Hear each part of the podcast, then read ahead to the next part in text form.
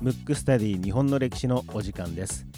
この番組は日本の歴史がとても好きな三名監視学マクトゥーブス代表の広瀬真一がムックムックラジオ代表の小川文吾に日本の歴史を教えていく形で進行していきます。番組ホームページや Apple Podcast、キャストボックス、ヒマラヤなどで聞けますのでエピソードデータをダウンロードしていただき皆様に合った聞き方でお楽しみください。それではスタートいたします。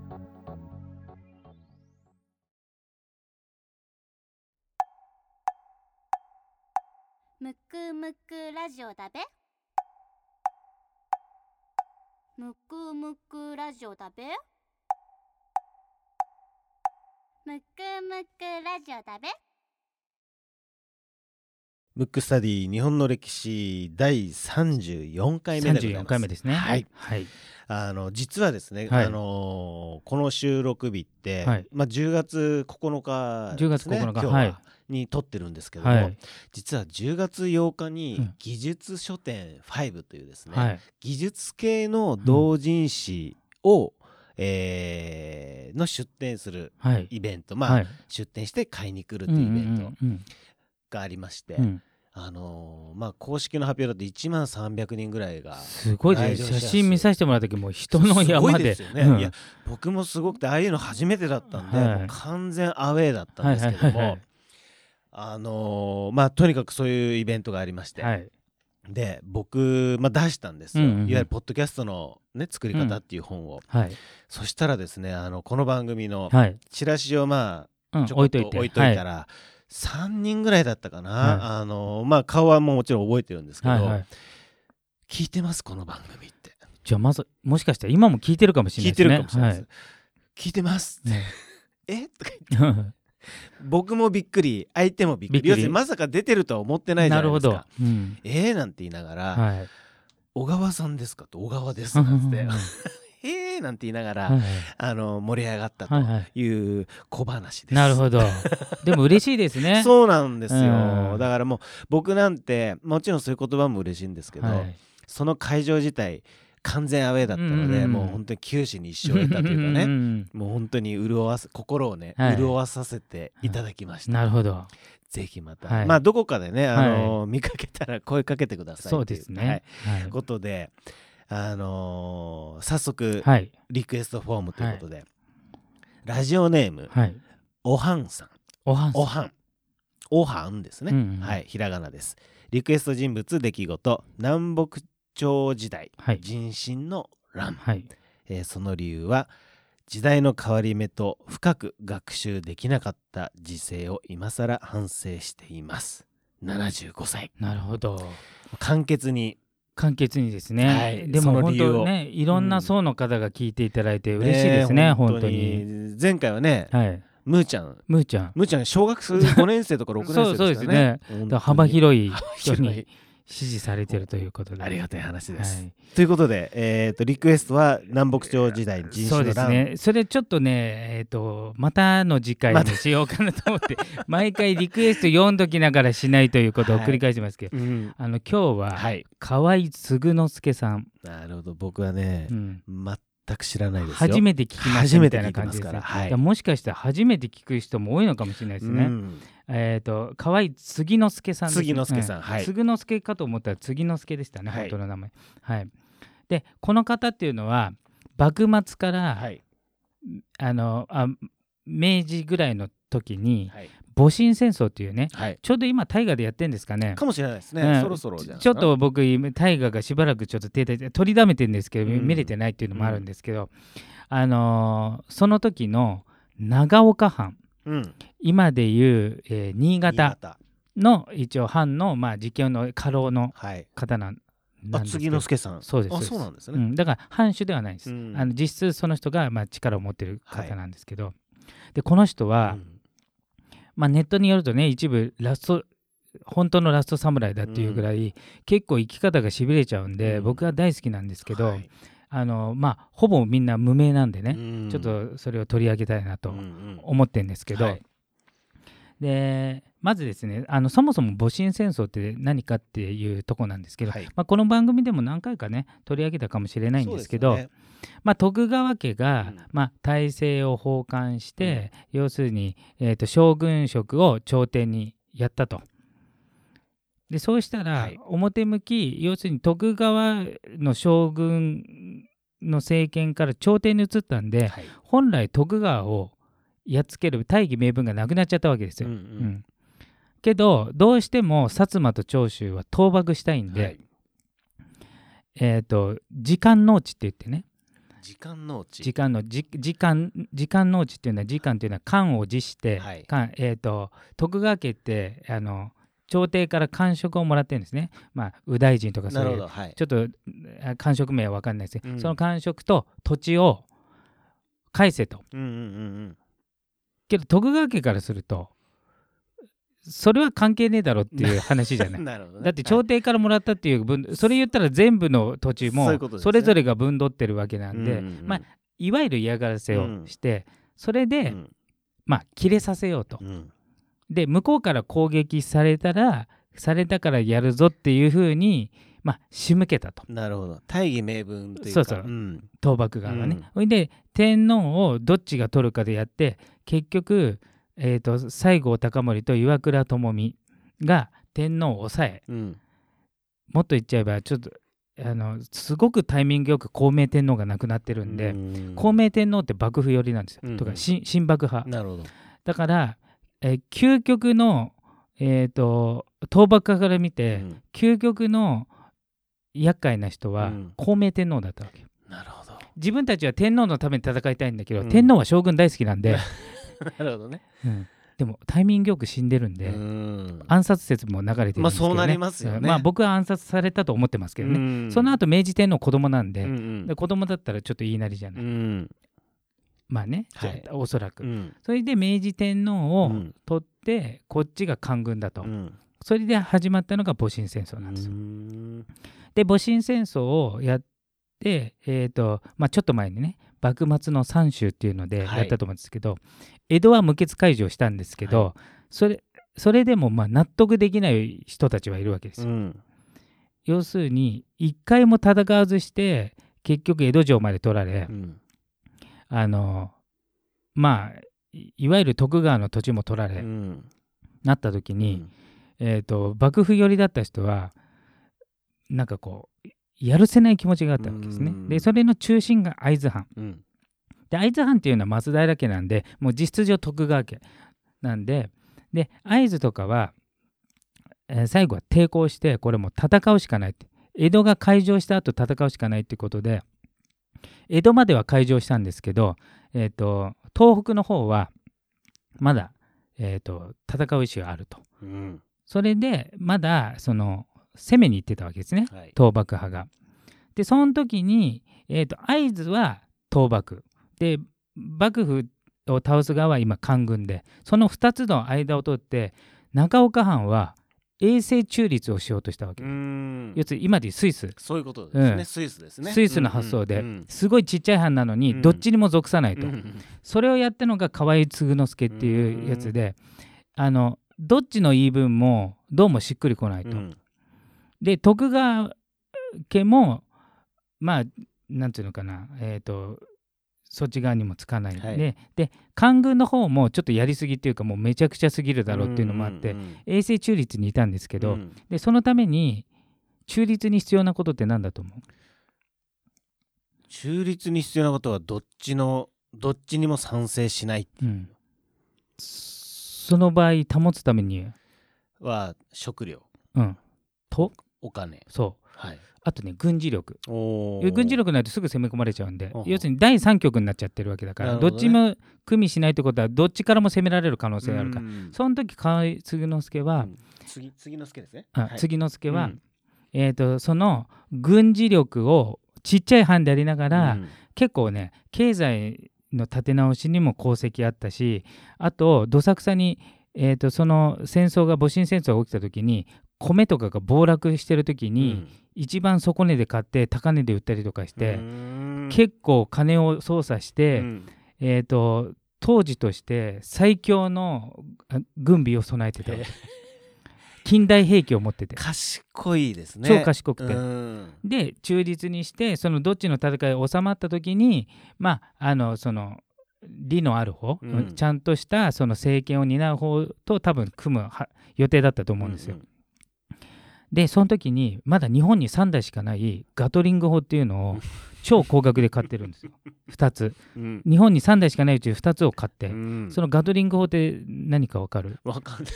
なんかすごそうなイメージですね。今で機関銃、えー、もううん。ダダダダダそうそうそう。と要するにまだた刀で戦ってるやつもいる時代にうん。機関銃を2本2個持ってたわけ、うんうんでそれで中立を守ろうと、うん。永世中立守ろうとして戦った人なんですよ、でなんだけど結局どっちからも味方に来い来いってなるんだけど、うん。それでも中立保つっていうのはなかなか難しい判断なのね、でえー、と本人は中立がその長岡藩存続のためになると思ってるんだけど、うん。中の人たちはあのどう見ても官軍の方がうん。勢力が強いから、うん。早めに降伏しちゃった方がいいんじゃないかってことで、えー、と長岡藩を守るためにやってんだけど長岡藩からもちょっと命を狙われてたりとかうん。要するにお前がいるから要するに降伏しないから、うん。なんか攻め込まれる可能性があるじゃないかっていうことで、んであのまあそそれでもまあえー結構カリスマ性のある方で、えー、とあ私利私欲のない人なんでね、うん。あのまあ、えー筆頭家老として切り盛りしてたんですけど、でそんな中あの幕末って優秀な人ほど死ぬんですうよ、ん。当たり前ねですけど、そうですね、うん。ずっと話をねこの番組やってると、うん。大体死にますよね。そうそうそう。うん。い要はいその時超巨大な、えー、と幕府を保つためなんで初期の頃って巨大なものに立ち向かうからほぼ殺されちゃうっていうか、なんでその幕末の戊辰戦争ぐらいになると生き残りは超大物うん。か、それかもう全然まあ変な言い方するとカスみたいな人しか残ってなくて、で特に土佐藩っていうのは、ほぼみんな死んじゃってるんですよ、うん。ほぼみんな死んじゃって後から参戦したのはまあこの間竹下半平太のはい時やりましたように、上司層って言ってもともと幕末の幕末の志士の活動をしてない人たちがうん。後で入ったみたいな、うん。でそのうちの一人の、えーまあえーその人は陸援隊というところにいたんですね、で陸援隊というのは中岡慎太郎っていう、えー坂本龍馬と同時期に殺された方、で坂本龍馬が海援隊っていうんですけど、これはね実質勝者みたいな感じ、海援隊っていう名前の、まあ、今でいう勝者なんですけど、うん。陸援隊は完全な軍隊だ、うん。でそれを作ったのが中岡慎太郎、うんで中岡慎太郎はちょっとマイナーなんでまあちょっとこの番組でも取り上げたいんですけど僕大好きで、あの坂本龍馬と同等かそれ以上の人物なの、うん。おそらく。かなんかち僕らのし一般の知識量だと坂本龍馬のだいぶ下な感じですそうよね。そうそうそうそうう。ん。あの多分僕のイメージ的には同等かやや上じゃないかぐらいの格の人なのね、うん。ただここの人もあのその、えー坂本龍馬とねうん。大政奉還直後に殺されちゃってるんで、ううん。その陸援隊に所属してる人も大体死んじゃって残ったのからあと要するに後で入った人たち中途の人だから野球で言うと、うん。3年生2年生がみんな死んじゃって、うん。1年生入っちゃってだから、うん。普通だったらレギュラーになれない人がレギュラーになっちゃったみたいな感じで、うんそこにポコって入った時に、えー、と土佐が参戦した官軍が勝っちゃったのよ。うん。うんだから残ったのは新人みたいなやつがいきなり、あの官軍の高官になってるわけ。もおうなんなんていうのかな。もうだから一番出来が悪いやつが権力握っちゃってる状態になってるわけ。ー そうですね。うん。うん。で河合継の人がさっき言ったようにすごい有能でうん。後々、えー、と木戸孝允とうかん。西郷隆盛とかがもしいたら、まあ、大臣クラスになってただろうっていうコメントがあるぐらい、うん。まあ、立派な人なんだけど、うん。でその人が、えっと官軍が攻めてきた時に、談判しに来たわけね。うん。あの要するに要するに、えー、と江戸無血会場でいうと勝海舟と西郷隆盛うん。が会談する前に、うん。まあえー山岡鉄舟がいたみたいな感じで、それで会議を開いたわけ、うん。それが河合継之助とそのポットでの若造だったわけ、うんうん24歳、うん。でえー、とこれなんだっけ、えー岩村岩村さんですね、うん。うん。岩村さんっていう人、うん。これがまたもうめちゃくちゃ評判の悪い人なんうですよ。ん。であのポットでの新人でいきなり交換になったんで、うん。王兵で有名なの。うん。で河合継之助は大人物なんだけど、要するになんつうの？半グレのチンピラみたいなやつがうん。交換になっちゃってるんで、で一生懸命話して、ううちらは中立で別に官軍に歯向かうつもりもないと、うん。で歯向かってる合図に降伏を進めるからうん。ちょっと待ってくれと、うん。だからうちらもせあその官軍と戦う意思もないし、うん。合図も合図と官軍が戦った場合両方とも死者が出るんでしょ、うんうん。だから要するに江戸の無血会場みたくちょっと待って、うん。俺が絶対あの降伏を進めるからっつっても、その岩村さんは突っぱねたわけ、うん。でむむしろもうだからちょっとチンピラ気味なんでね、うん。もう侮辱して、うん。なんかすごい高飛車な態度で来たわけ、うん。でその後飲めや歌えのどんちゃん騒ぎしちゃったりとか、うん。あ女はべらかして、うん戦争寸前なのに。それを見た河合継之助はもうこれは官軍と話し合ってもむしろ自分たちが降伏しても皆殺しにされるかねないと。うん思って参戦するわけ。うん。要するに戦いを決意するわけ、うん。ち中立予定だったのがもう官軍と戦うしかないと、うん。要するに追い詰められ自衛のために、はい。うん。これまでつぶ潰されるうん。でその時に河合継之助は、まあ、要するに官軍の方が圧倒的にあの軍隊の量も多いし、うん。武器とかもすごい多いんだけど、えー長岡藩すごいちっちゃいんだけど、うん。最新鋭の機械と、うん。あの巧みな傭兵でね、うん。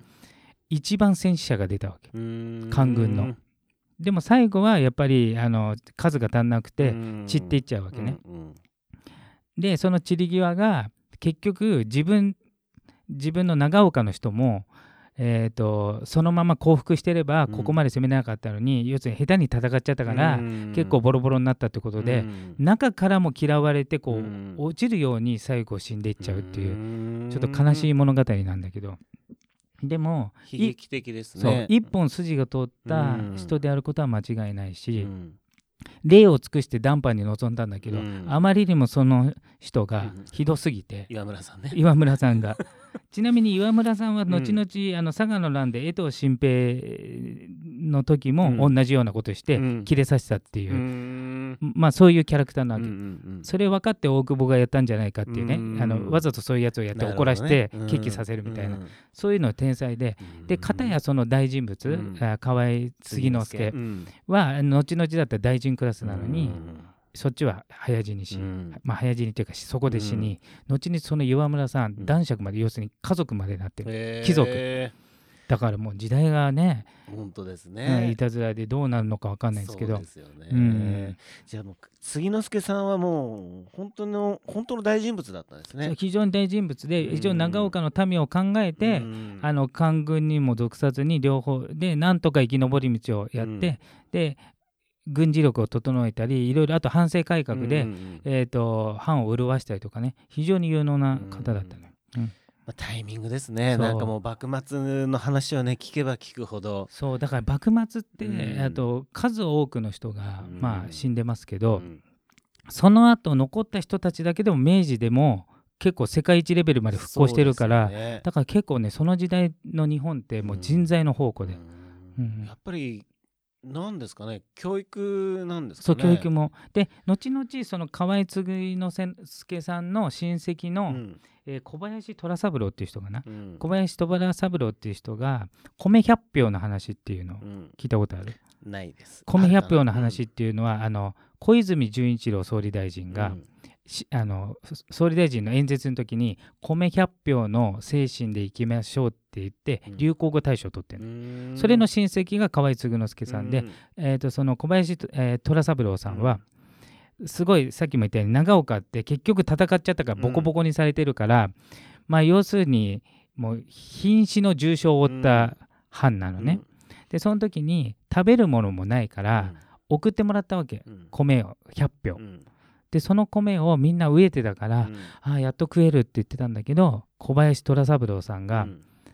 この米さ100票を食べてしまったら、うん。一時的のなんつうの空腹を満たすだけだから、良くないと、うん。それを売って、うん。そのお金で学校を建てたらこの100票が万票にもなると。いうもとうにん。米を売ってうん。学校を建てて人材教育して後々に日本の発展にあのすごく功績ある人をいっぱい輩出した学校を作ったっていうそういう話なんでうん。だから人材に力を入れるとか、今を見ないでうん。先を見るとか、うん。そういったなんつうの家系の人っていうかさ、結局親戚なんで似たよったり、だから私の心が少ないっていうかね、ううん。ん。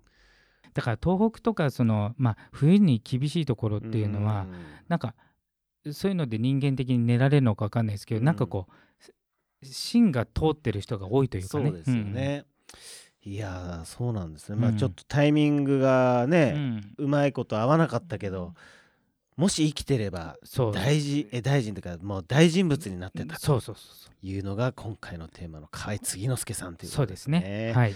ということで、はい。えー今回のテーマは河合継之助でした